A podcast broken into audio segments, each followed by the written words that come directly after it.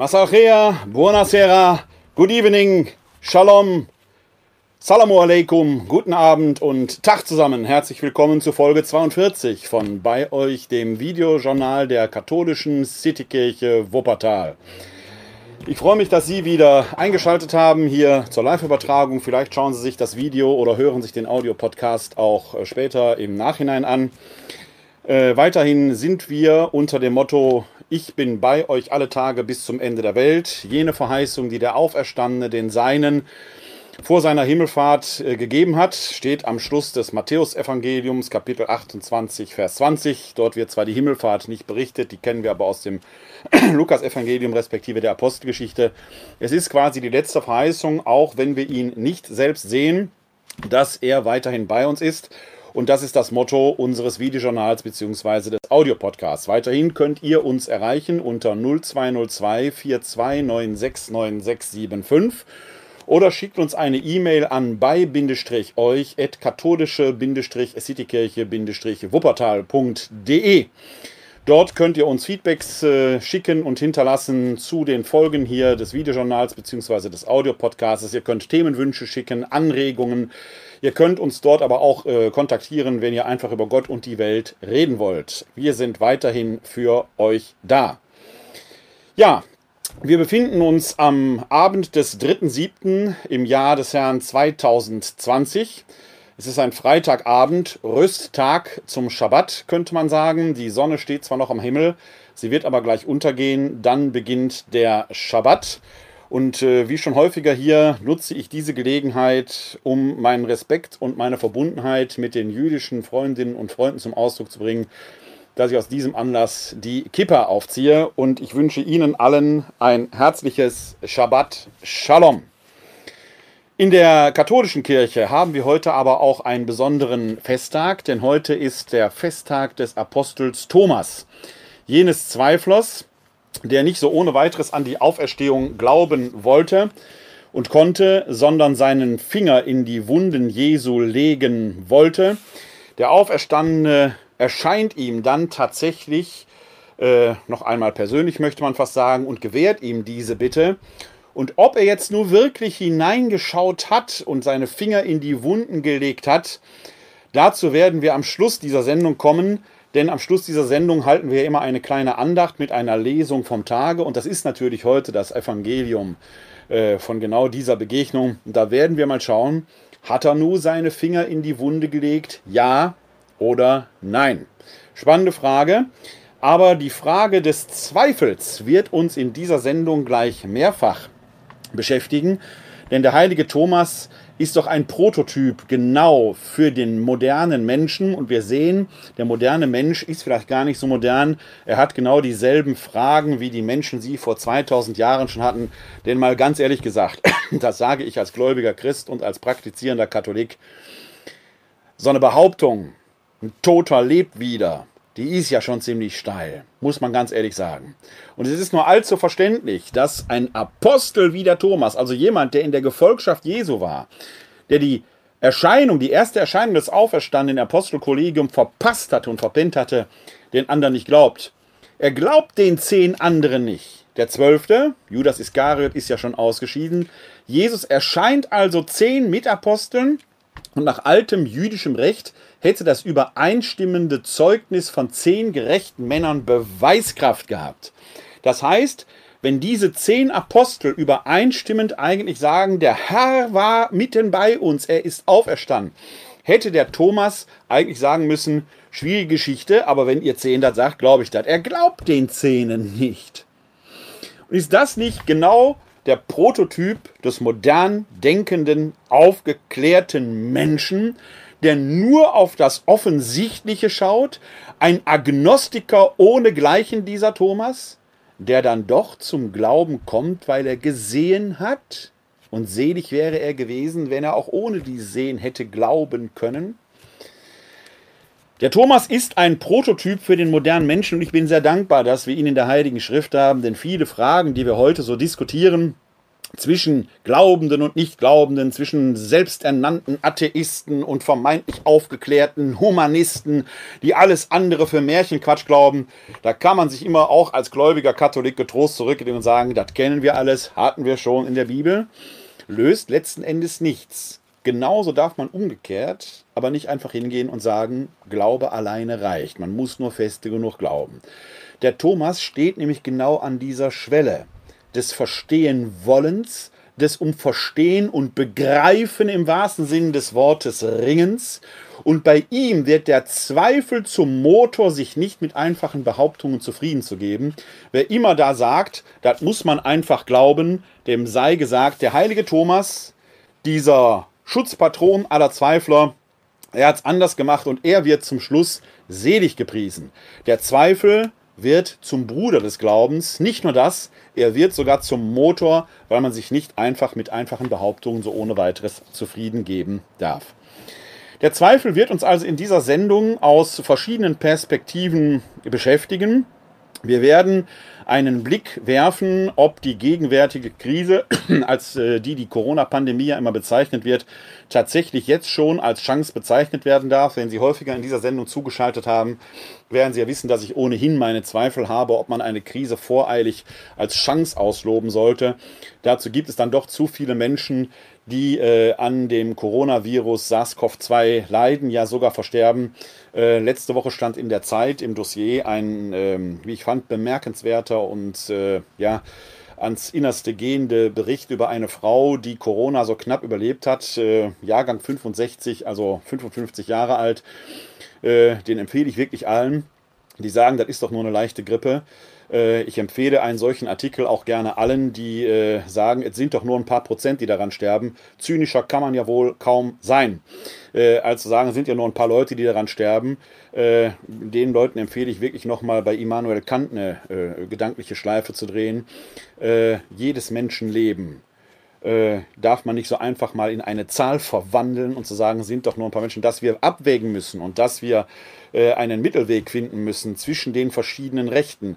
Äh, ob ein totaler Lockdown gerechtfertigt ist oder nicht, das ist eine ganz andere Frage, aber dass man das einfach so abtut, ist doch nur eine leichte Grippe. Nein, ist es nicht. Wir haben gerade wieder einen Bericht in der FAZ gehabt, den Link findet ihr in den Show Notes. Wie immer die Shownotes nach der Sendung oben drüber oder unten drunter. Schaut mal nach, da findet ihr den Link auch zu dem FATS-Beitrag. Über einen Mann aus Amerika, der sich in der Anfangszeit äh, ähm, sehr an die äh, Abstandsregeln gehalten hat. Dann wurde der Lockdown in den USA leicht aufgehoben und voller Sehnsucht ging er raus, hat an der Grillparty teilgenommen. Er ist Diabetiker, gehört also zur Risikogruppe. An der Grillparty hat ein ähm, äh, mit dem äh, Virus infizierter Mensch teilgenommen, der selber keine Symptome hatte, deswegen auch teilgenommen hat, weil er gedacht hat, kann ja nichts passieren. Der hat mal locker und direkt ein paar Menschen angesteckt, unter anderem diesen Mann. Äh, der dann schwerst daran erkrankt ist und äh, noch einen Tweet abgesetzt hat, äh, wo er selbst sagt, liebe Leute da draußen, seid nicht so ein Idiot wie ich. Äh, passt auf und einen Tag nachdem er diesen Tweet abgesetzt hat, ist er dann verstorben. Was passiert hier unter diesem FATS-Artikel? Die neunmal klugen, selbsternannten Virusexperten sagen direkt, das kann ja gar nicht sein, äh, ein Tag Grillparty und dann einen Tag später verstorben. Da kann man nur sagen, liebe Leute, gedanklich mal über die Überschrift hinwegdenken sondern den Artikel lesen. In diesem Fall hätte es sogar genügt, den Tweet einfach mal ganz zu lesen, denn da steht nirgendwo drin, dass der einen Tag nach der Grillparty verstorben ist, sondern einen Tag, nachdem er den Tweet abgesetzt hat. Den hat er aber ein paar Tage nach der Grillparty abgesetzt, ein bis zwei Wochen später. Also, ihr neunmal Klugen da draußen, klug geschissen, ist nicht immer besser gewusst. Und mich regt das langsam auf. Ich weiß nicht, ob ihr eine Schule besucht habt, aber ihr werdet da lesen und schreiben gelernt haben. Nutzt doch einfach diese kulturell erworbenen Fähigkeiten und bevor ihr ein Urteil raushaut, schaut doch erstmal nach, was drin steht. Dazu gibt es übrigens ein wunderbares Video, äh, gestern aus der Kebekus Show. Über Caroline Kebekus kann man sicherlich geteilter Meinung sein. Ich persönlich finde diese Show gar nicht so schlecht, weil sie äh, nicht nur immer wieder auch äh, aufklärerisch tätig ist und auf Quellen hinweist, sondern weil diese Videos auch noch einen ganz eigenen Charme haben über das Humoreske hinaus. Und sie hat da zusammen wieder einmal mit Mighty Nguyen Kim ein Video gedreht, was so im Kopf eines Haters wohl abgehen könnte. Link findet ihr in den Show Notes. Ist natürlich mit einem lachenden Auge äh, anzusehen. Schaut euch das mal an. Aber so weit muss man gar nicht in die Gegenwart schauen, denn ich hatte es vorhin ja schon gesagt, Thomas der Zweifler ist ja moderner als man denkt und so finden wir auch schon, und das sei allen, die schnell mit den Fingern in der Tastatur sind und zwar schneller als das Hirn denken kann, äh, dreht einfach mal die gedankliche Schleife und vielleicht hilft euch ein Wort aus dem Brief des Jakobus. Dort heißt es im Kapitel 1, die Verse 19 folgende, Wisset, meine geliebten Brüder und Schwestern, jeder Mensch sei schnell zum Hören, langsam zum Reden, langsam zum Zorn. Denn der Zorn eines Mannes schafft keine Gerechtigkeit vor Gott. Darum legt alles Schmutzige und die viele Bosheit ab und nehmt in Sanftmut das Wort an, das in euch gepflanzt worden ist und die Macht hat, euch zu retten. Die letzten Worte sind sicherlich an die gerichtet, die dem Wort Gottes äh, mehr vertrauen, als nur zu sagen, ist eine historische Quelle, geschenkt. Aber das, was vorher steht, ist einfach Lebensweisheit. Seid schnell zum Hören, aber hört darin genau. Und was fürs Hören gilt, gilt auch fürs Lesen. Seid schnell zum Lesen, aber lest genau, aber mit eurer Zunge, respektive mit den Fingerchen, seid ein bisschen langsamer. Lasst die Worte einfach mal durch den Kopf und dann einmal ins Herz und erst dann in die Finger oder auf die Zunge gleiten und vor allen Dingen überlegt euch, ob ihr, wenn ihr morgen aufsteht und man hätte euch einen solchen Kommentar entgegengeschleudert oder gesagt, nicht vielleicht eingeschnappt und beleidigt da wärt und ihr euch vielleicht für das, was ihr da geschrieben habt, schämt. Wir können diese Geschichte mitmenschlich angehen oder wir können einfach so tun, als wenn wir es alles besser wissen, aber darin letzten Endes an uns selbst scheitern. Und um dieses Scheitern, dieses selbstreferenzielle Scheitern, wird es in dieser Sendung auch noch an einer anderen Stelle gehen. Also, der Zweifel, Bruder des Glaubens, Anstifter des Glaubens, Motor des Glaubens, und zwar nicht nur in der Kirche, denn wer weiß, dass Glaube nicht einfach nur nicht wissen heißt, darum geht es ja gar nicht, auch da haben wir in einer Folge ja schon mal drüber gesprochen, dass dieses deutsche Wort Glaube vom altdeutschen geloben kommt. Geloben, also etwas geloben, sich auf etwas einlassen, zu etwas stehen. Das ist schon mal gar nicht die Opposition zu Wissen oder konträr dazu, sondern auch Wissen kann ich geloben. Ja, muss ich vielleicht sogar geloben. Der Glaubende weiß alles, was der Wissende auch weiß.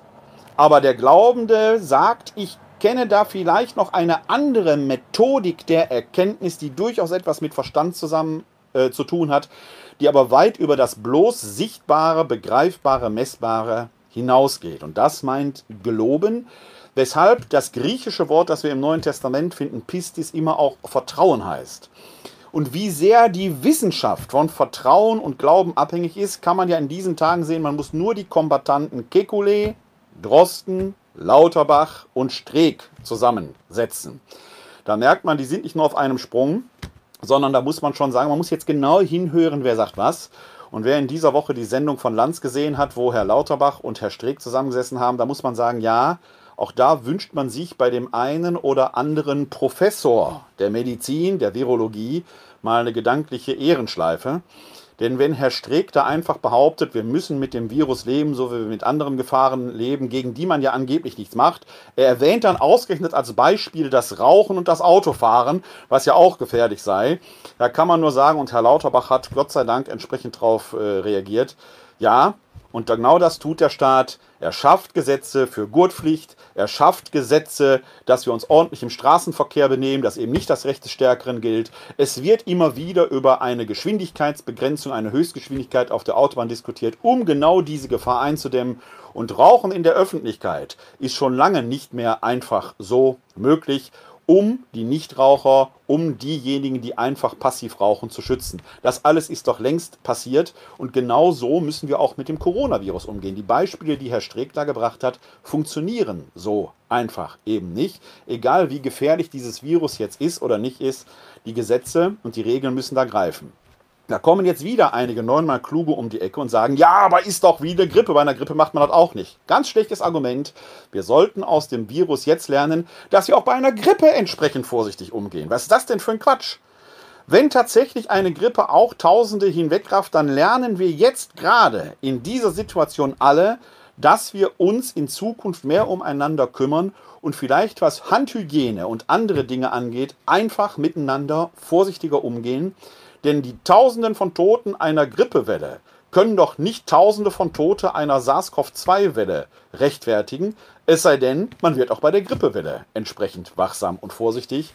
Bei all dem, wo ich dafür einstehe, dass wir sagen, ja, es muss eine gewisse Risikomöglichkeit geben, damit wir auch frei leben können. Genau diese Waage tarieren wir in diesen Zeiten aus. Dass aber Zweifel an der Gegenwart und am gegenwärtigen Umgang mit solchen Krisen und Pandemien angebracht sind, mögen zwei Beispiele deutlich machen, die wir hier in diesen Tagen live und in Farbe in Wuppertal erleben. Wuppertal. Da wird bei vielen von Ihnen, auch wenn Sie nicht hier in Wuppertal wohnen, sofort die Schwebebahn in den Kopf kommen. Einmal im Leben durch Wuppertal schweben, ein, anderer, ein alter Slogan, das Wahrzeichen der Stadt, möchte man sagen, weit über Wuppertal, vielleicht sogar international mit der Stadt verbunden. Und in diesen Tagen läuft wieder die Meldung durch die Gazetten hier in Wuppertal, dass die Schwebebahn Ende August für ein Jahr werktags stillstehen soll. Warum? Die Schwebebahn wurde vor 25 Jahren einer grundlegenden Revision und Sanierung unterzogen. Und seitdem hat man den Eindruck, läuft nichts mehr. Dieses Gefährt ist 100 Jahre ratternd und tatternd durch das Tal gefahren, mehr oder weniger störungsfrei. Ist man Elefant rausgesprungen, ist man Laster vor so einem Poller gefahren. Aber im Prinzip fuhr die Schwebebahn störungsfrei und tat ihren Dienst als äh, eiserner Esel, wie die, Älter, wie die äh, Italiener ihn äh, äh entsprechend nennen. Verlässlich, zuverlässig transportierte sie die Menschen. Dann begann man die Schwebebahn zu modernisieren. Ein tolles neues Betriebssystem sollte aufgespielt werden. Die Schwebebahn sollte in einem schnelleren Takt fahren. Man schaffte neue Wagen an. Es wurde Elektronik neu verlegt. Alle, das gesamte Schwebebahngerüst wurde erneuert. Und seitdem läuft nichts. Die Schwebebahn stürzte ab Ende der 90er Jahre. Dann, man konnte es von hier aus hören, aus meinem Garten konnte ich den Unfall hören, dass ein, ein äh, ähm, äh, Ausleger von einem LKW die Schwebebahn rammte und zum Stehen äh, brachte. Die äh, Stromschienen sind schon zweimal heruntergefallen und der neueste Clou bei den tollen neuen Wagen, die man angeschafft hat, die, wenn sie zu schnell in eine Kurve fahren, an das äh, Gerüst anschlagen, deshalb nicht mit den vorgesehenen 60 Stundenkilometer fahren können, sondern maximal mit 40 Stundenkilometern und außerdem nicht in dem vorgesehenen Takt, sondern viel langsamer die tollen neuen Wagen, die so leise fahren sollten, sind lauter als die Vorgänger, weil die Radreifen falsch äh, entsprechend äh, konstruiert sind. Es ist an Lächerlichkeit kaum zu überbieten, was die moderne Zeit, die so wissenschaftsgläubig und so stolz auf ihre technischen Errungenschaften ist, da nicht schafft. Liebe Leute, wir mögen ja furchtbar modern sein, aber Thomas der Zweifler vor 2000 Jahren, der war weiter. Ähnlich anderes katastrophales Ereignis hier in der Kommunalpolitik, der Döppersberg. Das Eingangstor zur Innenstadt Elberfels, dort steht der Hauptbahnhof mit großem Tamtam -Tam und über Jahre hinweg sollte dort ein wunderschönes neues Eingangstor entstehen. Man baute dort eine Sandsteinmauer, über die man hier in Wuppertal nicht weiß, ob man lachen oder weinen soll, so konstruiert, dass Tauben darin nisteten, die man nun mit einem Wüstenbussard-Weibchen, das auf den Namen Pille hört, vertreiben lässt. Optisch passt das Ganze nicht ganz so ins Stadtbild, aber wer weiß schon. Man weiß nicht so ganz, ist es Kunst oder kann es weg. Wuppertal lachte jedenfalls. Also soweit Wuppertaler lachen. Leute sind hier eher etwas verhaltensskeptisch, aber whatever. Diese Mauer ist so konstruiert, dass sie nach zwei Jahren ihre Konsistenz verliert und abzustürzen droht. Man wird dort jetzt schwarze Netze hinunterfallen lassen.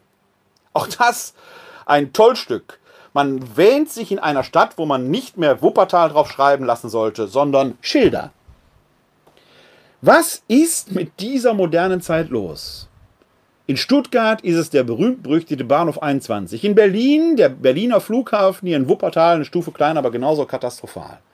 Frühere Generationen haben für Ewigkeiten gebaut. Im Mittelalter hat man mit einfachsten Mitteln ganze Kathedralen gebaut, deren Beschaffenheit und derchen Architektur wir auch heute noch bewundern, selbst dann, wenn man ein nicht glaubender Mensch ist, steht man staunend davor, was Menschenkraft zu schaffen imstande war.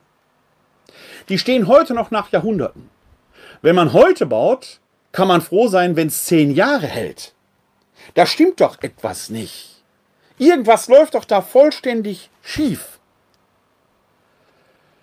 In einem Artikel im Pastoralblatt und da sind eben Zweifel angebracht. In, dem, äh, in, der aktuellen Ausgabe des Pastoralblattes. Das Pastoralblatt ist so eine Zeitschrift, die äh, ja, sich mit pastoralen Fragen beschäftigt.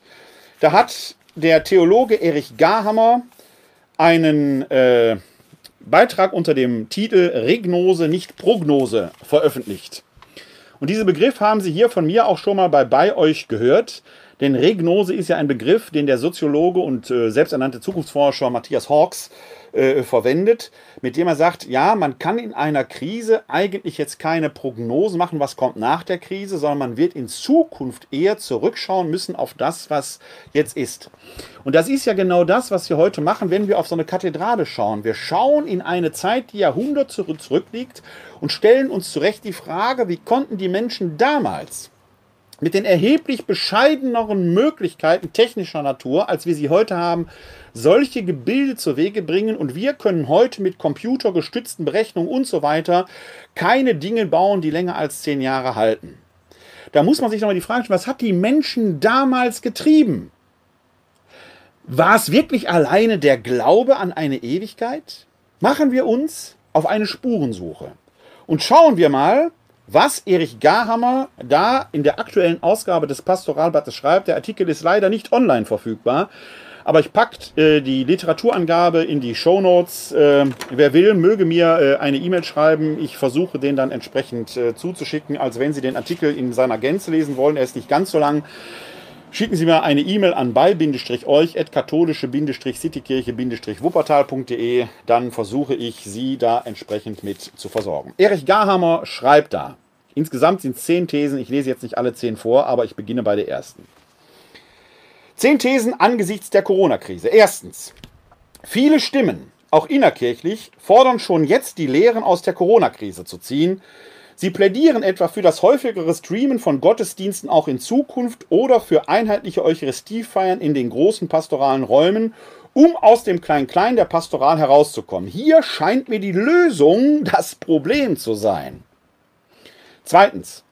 Man will die Situation schon jetzt auswerten, um das vielerlei der Initiativen, der kreativen Wege und der eigenständigen Spiritualitäten wieder zu ordnen. Auf der Strecke bleiben dabei die wertschätzenden Beobachtungen für die vielen pastoralen und diakonischen Initiativen, die sich aktuell hauptsächlich von unten her entwickeln. Die Menschen können sehr selbstständig ihren Glauben leben. Drittens. In meinen Augen empfiehlt sich ein anderer Weg, der nicht von oben verordnet, sondern kreativ die neuen Entdeckungen aufgreift. Ich möchte ihn mit Hilfe zweier Sozialwissenschaftler andeuten. Viertens. Hartmut Rosa, der Resonanzforscher aus Jena, macht die Beobachtung, dass in der Krise die Fähigkeit zur Selbstresonanz gefragt ist. Ich muss mit, in Resonanz treten, mit mir in Resonanz treten können. Daraus entstehen ganz neue Möglichkeiten, aber auch neue Überforderungen. Auf diese Erfahrungen sollte gehört werden. Sie sollten hinterher durchaus ausgewertet werden. Auf ihnen kann man aufbauen. Sie sind nicht nur aus der Not geboren, sondern bieten Perspektiven für die Zukunft. Fünftens. Resonanz ist eine zutiefst pastorale Kompetenz. Die Pastoralkonstitution Gaudium et Spes schreibt der Kirche ins Stammbuch, dass sie resonant sein soll auf die Grundgefühle der Menschen, auf Freude und Hoffnung, Trauer und Angst. Resonanz ist allerdings keine nur oberflächlich berührende Erfahrung, sondern sie führt zur Transformation. Ich werde dabei ein anderer und sage nicht nur das bisherige anders, vielleicht wird auch die Kirche eine andere und sagt nicht nur das bisherige anders. Sechstens. Matthias Hawks, der Zukunftsforscher, schlägt eine Übung vor. Weg von der Prognose hin zur Regnose. Aktuell werden schon viele Prognosen gemacht. Wichtiger ist das, Wichtiger ist es, dass wir nach der Krise auf die Erfahrungen zurückblicken, nicht jetzt schon die Erfahrungen begrenzen und vorschnell bewerten. Übrigens, alle biblischen Deutungen von Krisenerfahrungen sind Regnosen. Für eine Regnose nach der Corona-Krise kann es viele mögliche Szenarien geben. Es hängt auch von uns ab, welches wir wählen. Die Krise könnte zu einem Intervallfasten werden, nachdem uns das Essen ganz neu und anders schmecken wird. Krisen haben zudem das Potenzial, alte Phänomene aufzulösen, sie überflüssig zu machen. Die Regnose könnte zeigen, wie viel Humor, Hilfsbereitschaft und Mitmenschlichkeit entstanden und gewachsen sind. Sie könnte zeigen, wie plötzlich das Lokale wieder wichtig wird. Wir laufen durch Wälder und Parks und merken, das ist nicht die Apokalypse, sondern ein Neuanfang und so weiter und so weiter. Artikel findet ihr in den Shownotes. Wenn ihr Interesse daran habt, schickt mir eine E-Mail an bei-euch katholische-city-kirche-wuppertal.de. Soweit Erich Garhammer. Erstmal gibt noch ein paar andere Thesen, die er schreibt. Mir geht es um dieses Spiel zwischen Pro und Regnose. Ich habe in einer der Folgen schon mal gesagt, dass ich diesen Begriff in sich schwierig finde, auch den der Prognose übrigens, denn da steckt das griechische Gnoskein oder Gnosis drin, Wissen. Wissen ist immer das, was ich heute haben kann. Eine Prognose rechnet linear oder logarithmisch, wie auch immer, von einem Ist-Zustand in die Zukunft hinein und versucht eben eine Vorhersage zu machen. Das bleibt aber immer auf dem Standpunkt von einer Glaskugel, von einer Kristallkugel stehen. Ob die Prognose so eintrifft oder nicht, kann man sehen. Man kann es allein in den USA sehen prognostisch hätte Trump nie Präsident werden sollen, weil alle Prognosen ihn hinter Hillary Clinton sahen. Da sieht man, Prognosen haben mit Gnosiswissen nur relativ etwas zu tun. Bei Regnosen ist das anders, weil man zurückschaut auf etwas, auf ein Ereignis, das da gewesen ist. Aber jetzt machen Sie sich mal äh, vor ihrem inneren Auge das Bild. Sie werden Zeugen, nicht sie alleine, sondern äh, da ist ein Unfall auf der Straße und sie und neun andere, also insgesamt zehn Personen, sind Zeuginnen und Zeugen dieses Unfalls geworden. Es wäre überraschend, wenn tatsächlich alle zehn Zeuginnen und Zeugen übereinstimmend von diesem Unfallgeschehen äh, berichten könnten. Denn man ist immer ein bisschen abgelenkt, man hat immer seinen Standpunkt, von dem aus man, äh, man etwas sieht. Also es ist bei Gerichten sehr selten, vielleicht sogar nie der Fall, dass Zeugen übereinstimmend, 100% übereinstimmend etwas berichten. Das alleine stellt natürlich die Frage, wenn wir an die Thomas-Erzählung aus dem Johannesevangelium, die wir gleich hören werden, denken, wie übereinstimmend kann so ein Zeugnis überhaupt sein? Bei einer Regnose schaut man aber auf etwas zurück, was sich ja faktisch ereignet hat. Aber man könnte ja jetzt die unterschiedlichen Perspektiven und Erfahrungen wenigstens sammeln. Das wäre doch mal etwas, wenn wir rückblickend auf diese Zeit zurückschauen. Wir sind jetzt etwa 100 Tage hier in Deutschland unter dem Eindruck der Corona-Pandemie. 100 Tage, gute drei Monate. Wenn ein Impfstoff kommt, wenn er denn kommt, werden wir noch Monate warten müssen. 15 bis 18 Monate, wenn es schnell geht. Wir sind also ganz am Anfang und machen jetzt schon Prognosen über etwas, was in anderthalb Jahren passiert. In anderthalb Jahren werden wir zurückschauen und sagen, was waren wir naiv. Man kann doch jetzt nicht schon sagen, was da passiert. In der Kirche sind alle stolz, wir haben gestreamt. Ja und? Wenn die Zukunftszahlen gehen doch schon weiter runter. Wenn man sich mal so Streams von Eucharistiefeiern anguckt und mal die Live-Zuschauerzahlen sieht, dann kann man sehen, dass nach der Wortgottesfeier, wo dann vielleicht 60, 70 Personen zugeguckt haben, plötzlich ein Abbruch kommt, wie beim Fußball in der Halbzeitpause. Da gehen die Leute sich offenkundig zur Eucharistiefeier erstmal einen Kaffee holen. Warum? Weil dieser eucharistische Teil im Gottesdienst faktisch mehr oder weniger gleich ist, während die Eucharist, der, der Wortgottesteil, da wird immer eine andere Bibelstelle vorgelesen, da ist die Predigt immer eine andere. Dann kommt der Teil, wo man in der Kirche nicht gehen kann, der aber für uns Katholiken hochheilig ist. Zu Hause geht man vom Bildschirm weg und kommt zu den Ankündigungen dann, wenn es wieder was Neues gibt, wieder. Da steigen die Zahlen komischerweise wieder. Ist doch ein merkwürdiges Phänomen, dass ausgerechnet dieser hochheiligste Moment des Messopfers, der Eucharistie, der Vergegenwärtigung Jesu in Leib und Blut, in Brot und Wein, dass da plötzlich die Zugriffszahlen oft heruntergehen.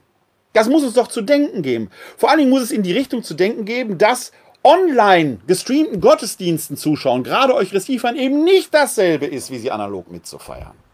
Das ist eben keine Lösung, sondern schafft ein neues Problem, das wir überhaupt erstmal durchdenken müssen. Und wo wir Schlüsse daraus ziehen müssen. Wo wir daraus lernen können. Das ist nichts gegen gestreamte Gottesdienste. Aber wir machen es uns zu einfach, wenn wir einfach sagen, da gucken ja Leute zu, wir haben jetzt eine tolle Lösung gefunden. Was wir also tun könnten, wäre die Erfahrung, die wir jetzt machen, erstmal überhaupt zu erfassen. Deswegen machen wir ja auch dieses Videojournal hier weil wir Tag für Tag auf diese Weise oder jetzt Woche für Woche auf diese Weise unsere Erfahrungen dokumentieren, sammeln und sie für zukünftige Reflexionen und vielleicht auch in Generationen auswertbar machen. Wir brauchen also Leute, die Tagebücher schreiben, die Journale verfassen, die ihre Erfahrungen niederlegen. Zum Beispiel auch die Erfahrung, dass die Universitäten und Schulen einen Digitalisierungsschub forderten und gefordert haben und auch erlebt haben. Von heute auf morgen fanden plötzlich Webinare statt, Live-Vorlesungen statt und gleichzeitig jetzt schon am Ende eines Semesters oder des Schuljahres, dass diese Ambiguität, diese Ambivalenzerfahrung da ist, dass online und digital doch nicht alles ist. Es es fehlt offenkundig eben dann doch das Präsentische. Man kann das eine eben nicht gegen das andere ausspielen. Was habe ich da nicht für Diskussionen geführt, als ich sagte, es gibt keine digitale Welt neben der analogen Welt? Da wurde ich teilweise gescholten als jemand, der ja online arbeitet, als wenn ich eine Abscheu dagegen hätte. Ist ja bekloppt. Ganz das Gegenteil ist der Fall. Ich sage nur, das Digitale und das Analoge greift ineinander. Es ist ein sowohl als auch, nicht ein Entweder-Oder. Und es gibt das Digitale nicht neben dem Analogen. Am Ende sitzt immer ein menschliches Wesen vor dem Computer. Und genau deswegen sind Hasskommentare, Hate Speech und so weiter ein Problem, weil es immer Menschen im Real Life letzten Endes trifft. Und diese Erfahrung, die wir mit dem Digitalen jetzt haben, die mal aufzuschreiben, noch nicht vorschnell auszuwerten, sondern weiter zu sammeln und erst dann mit einem gewissen Abstand draufzuschauen. Der Einsatzleiter bei einer Feuerwehr muss immer außerhalb des Geschehens stehen, damit er von dort aus sehen kann, was passiert und seine Leute in äh, die richtigen Stellen schicken kann. Wäre der Einsatzleiter mittendrin an vorderster Front, würden seine Leute ins Verderben laufen. Wir haben diesen Aussichtspunkt Hügel im Moment noch überhaupt nicht erreicht, weil wir alle mitten in diesem Geschehen stehen. Was wir aber jetzt machen können, ist die Dinge aufschreiben, unsere Erfahrungen sammeln in Wort, Bild, Ton und Schrift. Und dann, wenn wir die Zeit haben, auf einen Aussichtshügel zu steigen, von dort aus denn die Auswertung zu nehmen. Die Zeit ist jetzt noch gar nicht gekommen. Es wird Zeit sein, eine Regnose vorzunehmen. Und ja, Garhammer hat recht, wenn er sagt, dass die Bibel selbst Krisenerfahrungen sind, die Regnosen sind. Weite Teile der Bibel sind reflektierte Lebenserfahrungen aus der Sicht Glaubender. Da werden Sie jetzt vielleicht sagen, ja, aber was ist mit Menschen, die nicht geglaubt haben? Die gibt es übrigens auch. Die gibt es sogar teilweise schriftlich.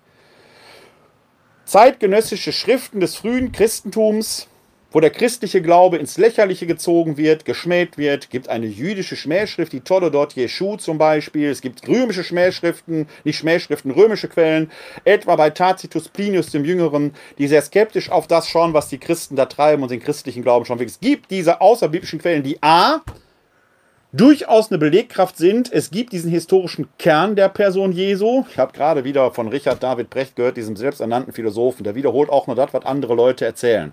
Der hat mal wieder wiederholt, wer weiß, ob Jesus überhaupt gelebt hat. Allein bei diesem Satz merkt schon, Richard David Brecht ist nicht on the state of the art, äh, was den aktuellen Stand der Wissenschaft angeht.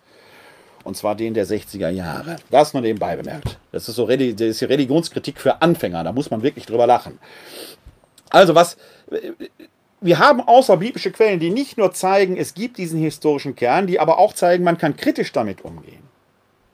In einer Schrift Glaubender, wie das Neue Testament oder die Bibel es ist, finden sicherlich, werden sicherlich nur eher die bestärkenden Schriften gesammelt. Das ist eine Tendenzschrift, zweifelt niemand an. Und als Glaubender kann man daraus immer noch die Kraft sehen, weil gerade die neutestamentlichen Schriften immer Raum auch für den Zweifel geben. Der Jakobusbrief, auf den ich vorhin zitiert habe, der schreibt doch nicht umsonst, seid schnell im Hören, aber langsam im Reden. Weil die frühen Christen ja sich genau von, von dieser Falle, die darin steckt, eben schnell zu antworten, haben leiten lassen. Im Hebräerbrief wird erwähnt, ihr seid glaubensmüde geworden, ihr kommt sonntags nicht mehr zu den Gottesdiensten. Meint man, das wären Zustandsbeschreibungen von heute. Es sind Tendenzschriften, die als Glaubensschriften auf die Ereignisse zurückschauen, aber sie reden nichts schön. Das macht die Sache ja so interessant. Ja, Garhammer hat recht. Biblische Schriften sind Regnosen, wo Lebenserfahrungen und Lebensereignisse von Menschen aufbewahrt sind, die ihr Leben im Licht des Glaubens gedeutet haben. Sie können auch antike Philosophie sich anschauen. Seneca, Platon oder so. Da sehen Sie eine eher äh, äh, untheologische Sicht auf diese äh, Lebensereignisse. Teilweise kommen die zu vergleichbaren Ergebnissen, teilweise zu anderen. Das gibt's alles. In der Bibel sind die tendenziell glaubenden Schriften aufbewahrt.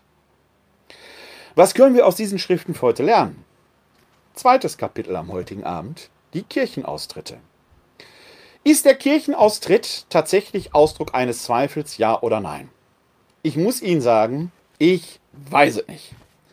Ich persönlich bin hier in Wuppertal aktuell unter anderem Leiter der sogenannten KGE-Fiede-Stelle. Die KGE-Fiede-Stelle in Wuppertal hat den Auftrag, Erwachsenen, die an einem Eintritt in die katholische Kirche durch Konversion, Wiedereintritt oder durch die Taufe, auch viele Erwachsene lassen sich noch taufen, wir bereiten diese Menschen darauf vor.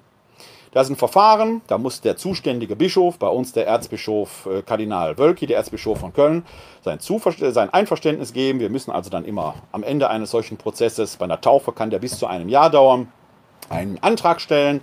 Da wird unter anderem immer auch die Ehe geprüft. Äh, da muss hineingeschrieben werden, dass wir die Leute entsprechend äh, vorbereitet haben. Natürlich nicht nur reingeschrieben werden, sondern wir schreiben das rein, was wir tatsächlich gemacht haben. Also es gibt einen Vorbereitungsprozess, in dem die Leute da entsprechend darauf vorbereitet werden. Wenn Sie Interesse haben, in die katholische Kirche einzutreten, durch einen Wiedereintritt, durch eine Konversion oder durch eine Erwachsentaufe, rufen Sie mich einfach an unter 0202 42969675 oder schreiben Sie mir eine E-Mail. Die entsprechenden Angaben finden Sie in den Show Notes.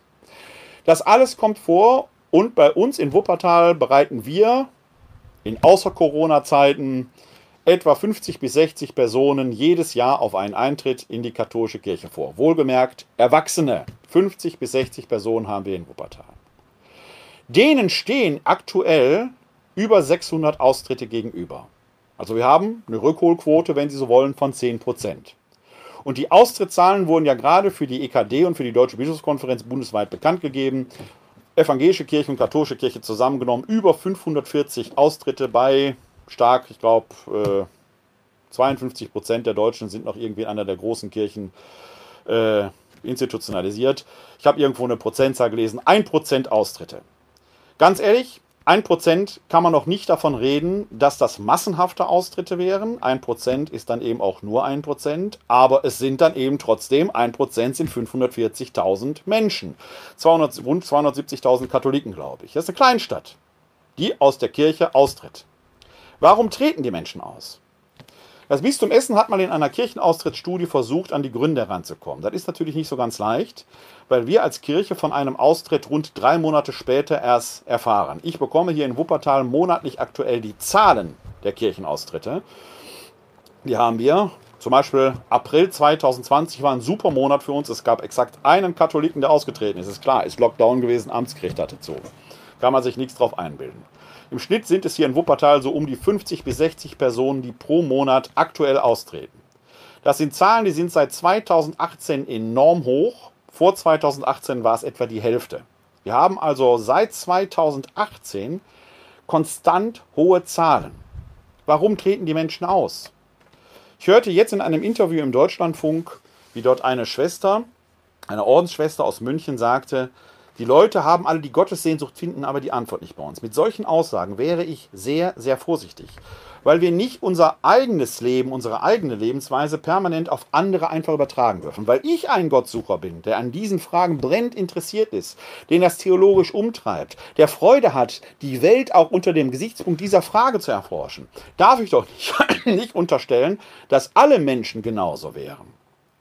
Was ich aber auch erlebe, ist, dass mein Steuerberater mich jährlich, wenn ich meine Steuererklärung mache, darauf hinweist, dass bei der Kirchensteuer noch eine Steuersparmöglichkeit wäre. Okay, wenn ich jetzt die Kirchensteuer einsparen würde, würde ich 100% Steuern sparen, weil die Kirchensteuer an die Einkommensteuer gekoppelt ist. Die Kirchensteuer sind 9% der Einkommensteuer.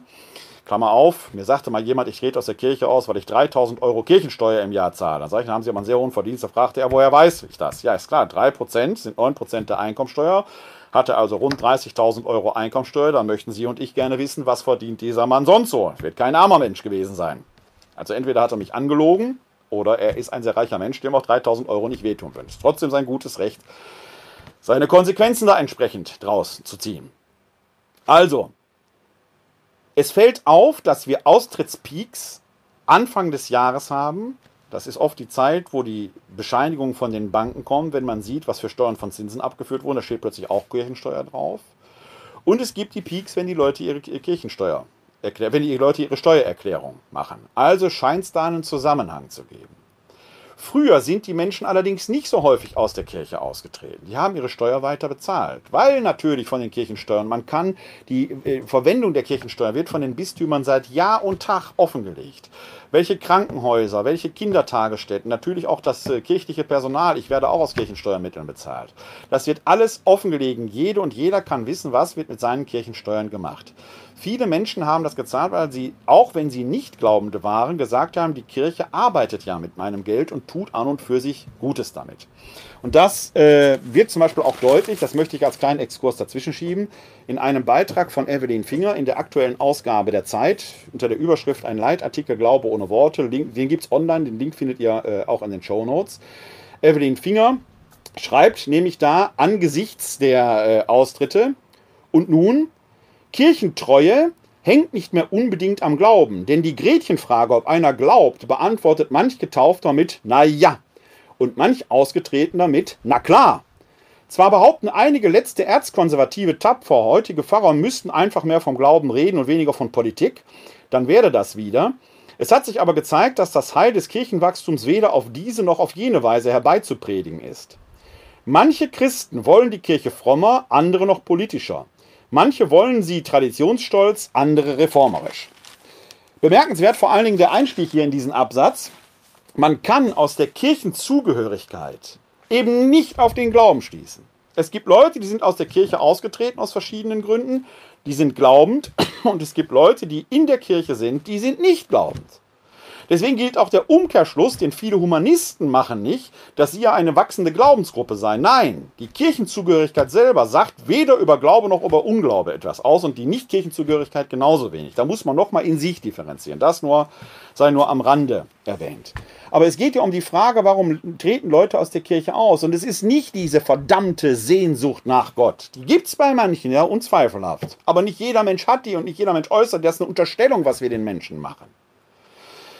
Ich glaube eher, dass wir als Kirche uns viel zu sehr mit uns selbst beschäftigen, das eigentliche Kerngeschäft nicht mehr machen. Wir haben nämlich den Bezugspunkt zu den Menschen verloren. Und die Menschen fragen sich dann zu Recht mittlerweile, auch in den Zeiten, wo das Geld knapp wird, was habe ich denn noch von der Kirche? Von diesem Haufen selbstreferenzieller Typen, die um sich kreisen und ihre eigene Heiligkeit. Und damit meine ich ausdrücklich nicht nur die Priester. Ich glaube, dass das ein springender Punkt ist. Und mit dem, was habe ich davon, das klingt utilitaristisch, nur am Nutzen orientiert, meine ich nicht nur die Gottsuche, sondern eben auch die Sozialarbeit. Wo erleben die Menschen von heute Kirche denn? Wo kommen wir im Alltag der Menschen überhaupt noch vor? Stattdessen konnte man gerade in der Corona-Krise in der Anfangszeit ja sehen, wie das größte Bestreben war, dass der Gottesdienst weiter gefeiert wird. Eine Veranstaltung, die von 10% der Katholiken überhaupt besucht wird. 90% erreichen wir darüber schon im Alltag nicht. Und daher helfen uns auch die vermeintlich hohen Klickzahlen in der Anfangszeit nicht weiter. Erstens sind die weit runtergegangen mittlerweile. Und ein Klick alleine sagt ja noch nichts über die Frage, hat da tatsächlich jemand mitgefeiert? Hat er dabei Kaffee getrunken oder hat er sich mal durch verschiedene Gottesdienste durchgeklickt und war mal fünf Sekunden hier, fünf Sekunden da? Alle haben plötzlich riesen Klickzahlen, weil einer oder 100 Leute 20 Gottesdienste in 20 Minuten angeguckt haben. Das sind ja Fragen, die müsste man mal gesondert untersuchen. Wir machen uns an dieser Stelle doch etwas vor.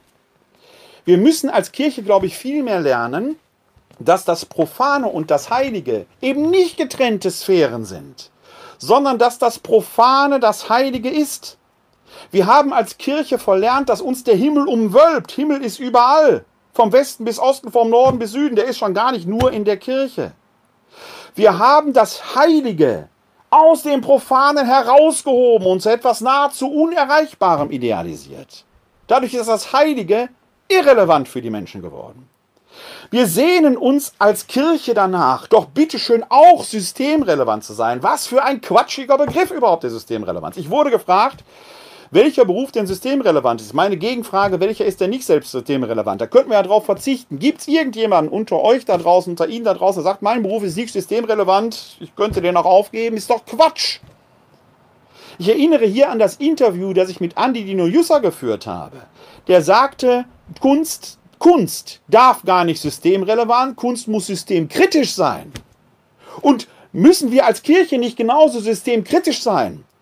Die Wunden aufdecken. Wir haben jetzt hier, ich berichtete da in der letzten Folge von dieses, diese Ausstellung aus dem Gesicht gefallen mit den Bildern von Anke Büttner zum Engelsjahr. Friedrich Engels, der große Sohn der Stadt Wuppertal, Sozialist. Aber wir haben hier in Wuppertal auch katholische Protagonisten mit Johann Gregor Breuer und Adolf Kolping, die zeitgenössisch zu Friedrich Engels die soziale Frage aus christlicher Perspektive versucht haben zu bewältigen. Die waren systemkritisch. Die haben sich eingemischt. Wo sind wir als Kirche in den Fragen, wo es um Fleischskandale in Fleischfabriken geht, wo unwürdiger Umgang mit Mensch und Tier gepflegt wird? Da kann man doch nicht systemrelevant sein. Da muss man systemkritisch sein. Da müssen wir uns einmischen.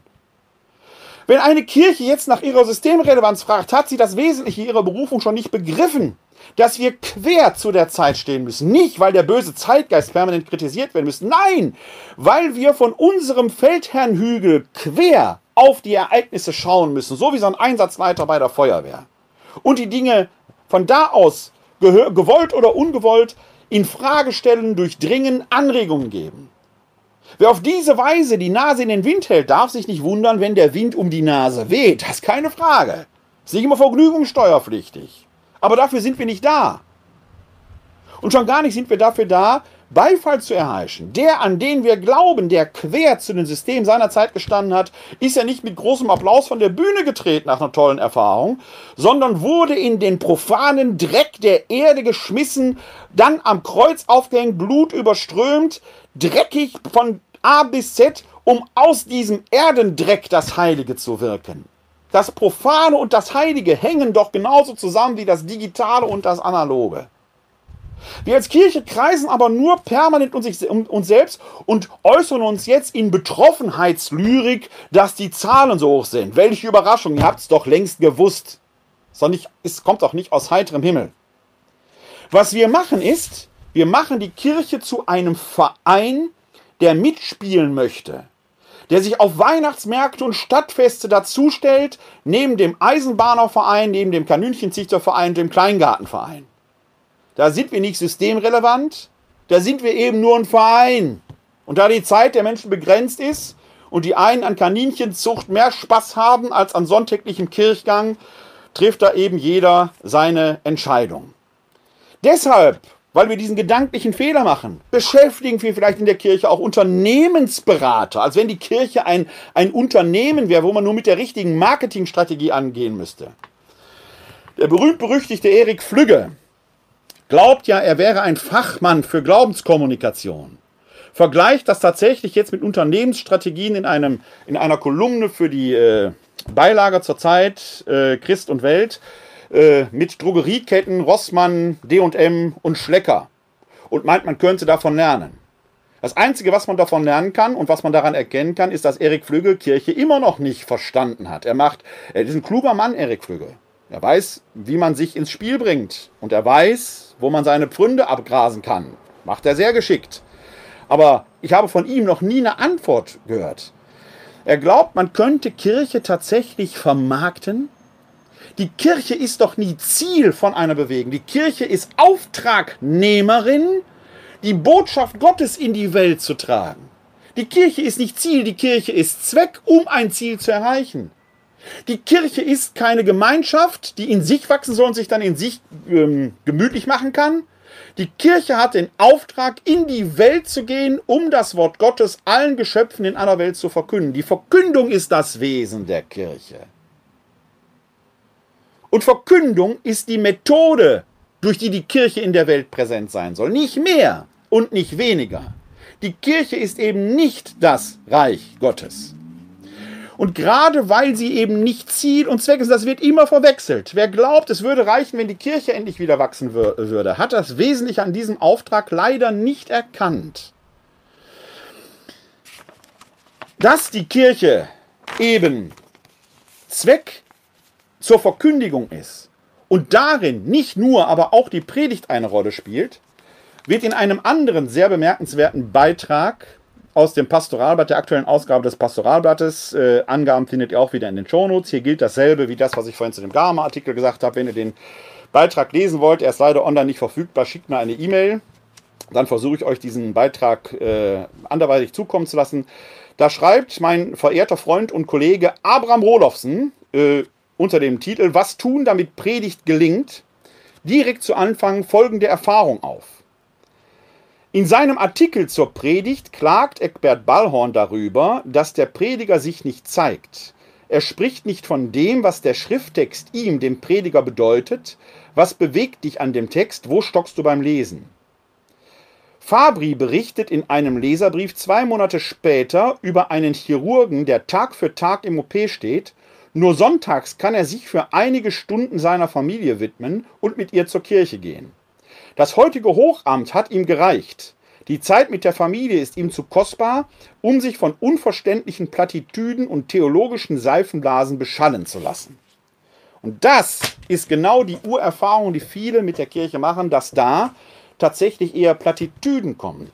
Und Abraham Rolofsen arbeitet dann sehr schön aus, wie die Prediger den Text immer geschickt so zurechtdrehen, dass sie ihre Plattitüden absondern können. Ist ähnlich wie mancher Rechtsradikale jedes Thema den Flüchtlingen in die Schuhe schiebt. Selbst wenn kein Flüchtling in der Nähe ist, der Flüchtling ist schuld oder Merkel ist schuld. Sind immer dieselben Plattitüden. Anstatt die Texte mal zu sich selbst kommen zu lassen, sind da Lebenserfahrungen, da steckt Leben drin und aus diesem Leben heraus könnte man es zu den Menschen tragen. Man könnte von sich erzählen. Und man könnte mal in die Texte einsteigen, die Absurditäten und die Widersprüche, die in den Texten sind, herausarbeiten, um zu hören, was für eine Lebenserfahrung steckt da drin und wie aktuell erscheint dann manches. Eine werden wir uns ja gleich anschauen. Abraham Rodolfsen spricht hier von der Feigheit vor der Botschaft und der Flucht in eine vermeintliche Tradition. Und das ist das Problem am System Kirche dass wir glauben, wir hätten eine verlässliche Tradition, die es bloß zu bewahren gelte. Darin sondern wir uns genau in den Elfenbeinturm der Heiligkeit ab und haben mit der Welt nichts mehr zu tun, für die wir dann in keiner Hinsicht mehr relevant sind, weil wir in unserem Heißluftballon über den Dingen schweben und keiner hat mehr Kontakt zu uns. Nein, wir müssen rein in das System der Welt, um kritisch von dort aus es zu durchdringen. Wir müssen den Dreck der Erde schmecken und des Fleisches, weil Gott selbst Fleisch geworden ist in Jesus Christus. Nur so werden wir vielleicht die Kirchenaustritte nicht verhindern, aber wenigstens mit den Menschen in Kontakt sein, dass sie uns zu uns zustimmend oder ablehnend verhalten können. Und ich beobachte mit Freude, dass ich gerade ein wütendes Smiley bei Facebook bekommen habe. Da ist irgendjemand nicht einverstanden mit dem, was ich sage. Ich sage, Gott sei Dank. Denn dieser Mensch, wer es auch immer ist, hat mir zugehört und sagt, bin ich völlig anderer Meinung. Und ich bin froh darüber, dass genau das so ist. Wie kann es also sein, wie kommen wir da wieder heraus? Wir brauchen keine Pseudo-Erfahrungen oder Pseudorüstungen. Vielleicht reicht es, wenn wir einen Blick in die Vergangenheit werfen, eine Regnose machen. Ein paar Jahrhunderte zurück bauten Menschen mit erheblich weniger Mitteln, als wir sie heute haben, ganze Kathedralen, die wir auch heute noch sehen können, vor denen wir staunend stehen können, wie den Kölner Dom, das Ulmer Münster und an anderer Stelle evangelisch wie katholisch. Evelyn Finger in ihrem Beitrag hier in der Zeit geht äh, auf eine Kirche äh, in Nordostdeutschland ein, die kaum mehr zu Gottesdiensten benutzt wird, aber immer noch ein Zeugnis für weltlich denkende Menschen kultureller Schaffenskraft ist, für glaubende Menschen von Glaubens- und geisterfüllter Schaffenskraft ist. Wie kann das sein, dass Menschen damals anfingen, Kathedralen zu bauen, von denen sie wussten, sie werden gar nicht mehr erleben, dass die fertig ist? Die haben über ihr Leben hinausgedacht. Die haben für Ewigkeiten gebaut. Am Kölner Dom wurde über Jahrhunderte gebaut. Die ersten Baumeister wussten, dass sie das Ende, die Vollendung ihres Werkes nicht sehen würden. Und trotzdem haben sie angefangen. Da geht es doch um viel mehr als das, was uns heute beschäftigt. Gewinnstreben, Utilitarismus, Idiotis, Hedonismus oder die blanke Idiotie im Ursprung des Wortes Idios, das eigene. Da dreht sich nur um sich selbst. Früher auf der Schule sagte man noch nicht für die Schule, sondern für das Leben lernen wir. Heute lernt man dafür, dass man einen guten Studienplatz kriegt. Einser-Abitur möglichst, damit ich vorankomme. Was aber ist, wenn es schneller zu Ende ist, als man denkt? Was ist, wenn man in diesen Tagen auf die falsche Party geht und in zwei Wochen ins Gras beißt, weil dieses Coronavirus dann doch nicht nur eine leichte Grippe bei einem selbst war? Wir müssen vielleicht andenken, anfangen zu, über uns selbst hinaus zu denken, auf Generationen hin. Und tun wir das nicht derzeit? Da geht die Jammerei schon wieder los, was das alles kostet. Zukünftige Generationen müssen das bezahlen. Es hat, als man den Kölner Dom angefangen hat zu bauen, keine interessiert, dass zukünftige Generationen zahlen müssen. Das war eine Selbstverständlichkeit. Als die deutsche Einheit kam, war ich ein junger Mann. Wir bezahlen heute noch davon ab. Meine Generation bezahlt die deutsche Einheit. Als der Krieg zu Ende war, haben die Jungen für die Sünden der Älteren, die Adolf Hitler gewählt haben, bezahlt. Und davor war es der Erste Weltkrieg. Und davor der Deutsch-Französische. Immer bezahlen die Jungen für das, was die Alten gemacht haben. Und die heute Jungen werden irgendwann die Alten sein, für die die Jungen deren Dinge bezahlen müssen. Das ist normal. Wenn wir immer nur an uns selbst denken, werden wir keine großen Taten mehr in dieser Welt vollbringen. Es wird nichts geben, wo in 500 Jahren jemand staunend davor steht und sagt, wie haben die das im Jahr 2020 hingekriegt? Welche geistreichen Dinge erschaffen wir heute, die Generationen überdauern werden? Was wird es sein? Haben wir diesen Zweifel an uns selbst oder überschätzen wir uns? Ist der Zweifel für uns heute tatsächlich noch ein Segen oder wälzen wir uns in falscher Selbstgewissheit wie manche Präsidenten, die sich nur als große Cowboys benehmen? Heute braucht es in Kirche und Gesellschaft gestandene Frauen und Männer, die wissen, was sie tun, wofür sie stehen und die über sich hinausdenken. Max Weber unterschied an dieser Stelle zwischen Gesinnungs- und Verantwortungsethik. Wir haben, glaube ich, immer noch zu viele Gesinnungsethiker da, die für sich selbst sagen, ich stehe zwar für dies oder jenes, alles andere interessiert mich nicht. Freilich haben wir heute oft, allzu oft eine Gesinnung, für die das eigene das allein maßgebende ist. Wer aber mal von den Folgen her denkt, über die eigene Generation hinaus, wer Verantwortung für das Ganze übernehmen bereit ist, der wäre ein Verantwortungsethiker und da geht es eben nicht nur um reinen Profit. Was wir brauchen, ist vielleicht der Zweifel an sich selbst. Das stete Neue in Frage stellen, bin ich auf dem richtigen Weg. Und das führt uns jetzt am Schluss dieser Sendung zurück zum Anfang, zu Thomas dem Zweifler. Wir haben hier 2014 eine Ausstellung gehabt, die sogenannte Talpassion, mit Bildern von Annette Marx. Und das erste eröffnende Bild war dieses Bild hier, Thomas der Zweifler. Den sehen Sie rechts am Bildrand.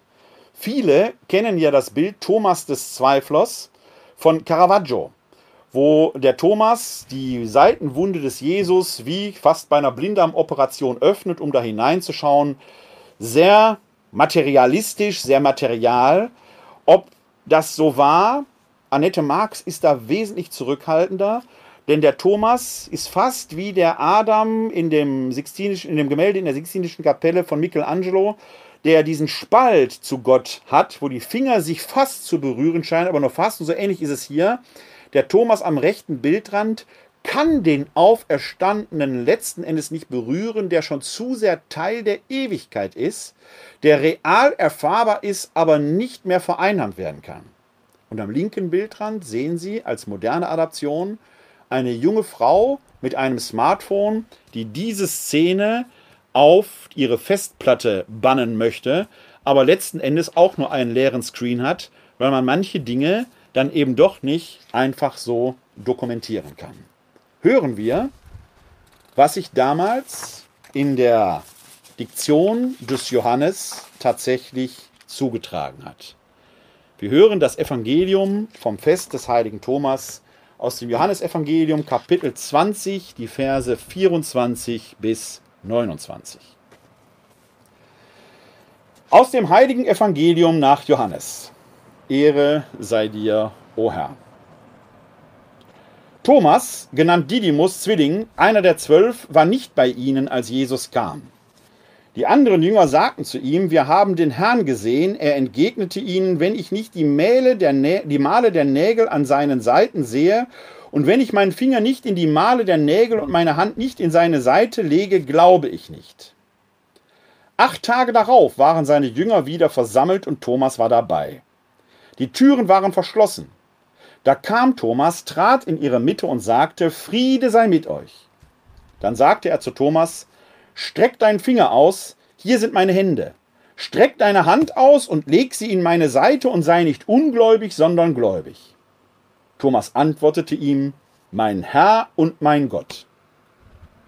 Jesus sagte zu ihm, Weil du mich gesehen hast, glaubst du, selig sind, die nicht sehen und doch glauben. Evangelium unseres Herrn Jesus Christus. Lob sei dir Christus. Hat er ihn nur angefasst oder nicht? Er hätte ihn anfassen können. Die Einladung steht ja da.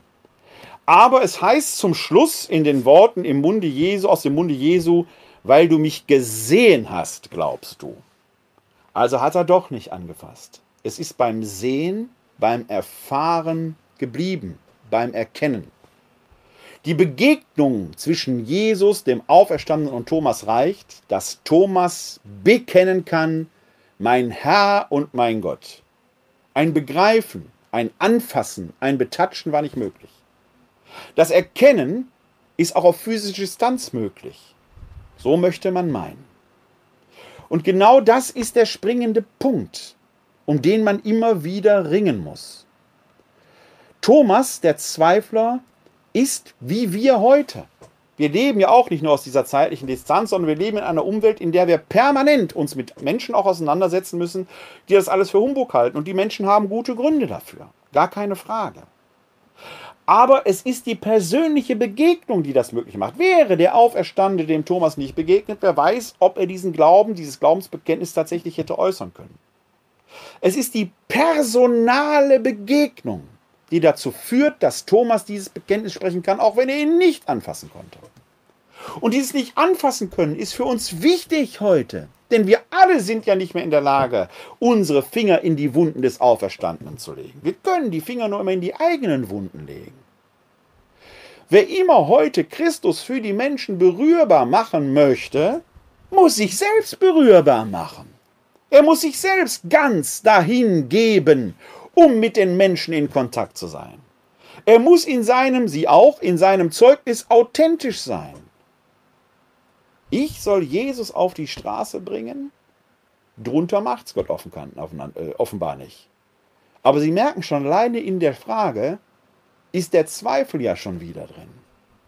Und wenn Gott mich trotz dieses Zweifels herausfordert, das zu tun, dann muss ich mich diesem meinem Zweifel stellen und daran wachsen. Was muss geschehen, damit ich es in meinem Leben so tun kann. Und das wird bei Ihnen draußen anders aussehen bei mir und das ist gut so. Und wenn Sie draußen noch nicht so weit sind und sagen, ich weiß nicht, ob ich das kann, vielleicht sogar, ich weiß nicht, ob ich es will, vielleicht sogar, ich weiß gar nicht, ob ich dran glauben kann, dann ist das erstmal nicht schlimm. Aber Sie haben mir hier zugeschaut. Irgendwie scheinen Sie an dieser Frage interessiert zu sein. Lassen Sie uns ins Gespräch kommen. Ich habe Spaß an sowas. Ich zweifle gern und ich glaube gern. Und vor allen Dingen möchte ich in beidem stetig wachsen. Und das kann ich nicht, ohne mit Ihnen im Gespräch zu sein. Ich selbst habe eigentlich jetzt ein paar Tage Urlaub. Ich versuche trotzdem weiterhin bei euch zu machen. Wahrscheinlich kommt die nächste Folge von bei euch so in etwa einer Woche, nächste Woche Freitag oder Samstag. Wir schauen mal, schauen Sie einfach mal auf die Homepage der katholischen Citykirche Wuppertal. Dort versuche ich Sie auf dem Laufenden zu halten. Vor dem Segen aber traditionell hier in unserer Runde noch das Schlusslied. Und da habe ich eins genommen, in dem der heilige Thomas, Thomas der Zweifler, vorkommt. Gottheit tief verborgen. Gottheit tief verborgen, betend nah ich dir. Unter diesen Zeichen bist du wahrhaft hier. Sieh mit ganzem Herzen schenk ich dir mich hin. weil vor solchem Wunder ich nur Armut bin. Augen, Mund und Hände täuschen sich in dir, doch des Wortes Botschaft offenbart ich mir. Was Gott Sohn gesprochen, nehm ich glaubend an. Er ist selbst die Wahrheit, die nicht trügen kann. Einst am Kreuz verhüllte sich der Gottheit Glanz, hier ist auch verborgen deine Menschheit ganz. Beide sieht mein Glaube in dem Brote hier, wie der Schächer ruf ich, Herr, um Gnad zu dir. Kann ich nicht wie Thomas schauen die Wunden rot, bet ich denn noch gläubig, du mein Herr und Gott. Tief und tiefer werde dieser Glaube mein, fester lass die Hoffnung, treu die Liebe sein. Denkmal, das uns mahnet an des Herren Tod. Du gibst uns das Leben, o lebendig Brot. Werde gnädig Nahrung meinem Geiste du, dass er deine Wonnen koste immerzu. Jesus den Verborgen jetzt mein Auge sieht, Stille mein Verlangen, das mich heiß durchglüht. Lass die Schleier fallen einst in deinem Licht, dass ich selig schaue, Herr, dein Angesicht.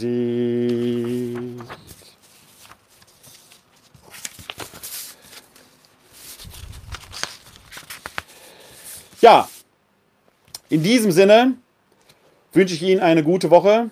Denken Sie dran, Hoshana, Jeshua. Hilf doch, Gott hilft. Halleluja. So segne und behüte uns der allmächtige Gott. Er lasse sein Angesicht über uns leuchten und sei uns gnädig. Er wende uns sein Antlitz zu und schenke uns sein Heil. Das gewähre uns der dreieine Gott, der Vater, der Sohn und der Heilige Geist. Amen. Heute ist nicht alle Tage. Ich komme wieder keine Frage. Leben Sie bis dahin lang und in Frieden. Live long and prosper. Bleiben Sie gesund und helfen Sie anderen, gesund zu bleiben. Glück auf.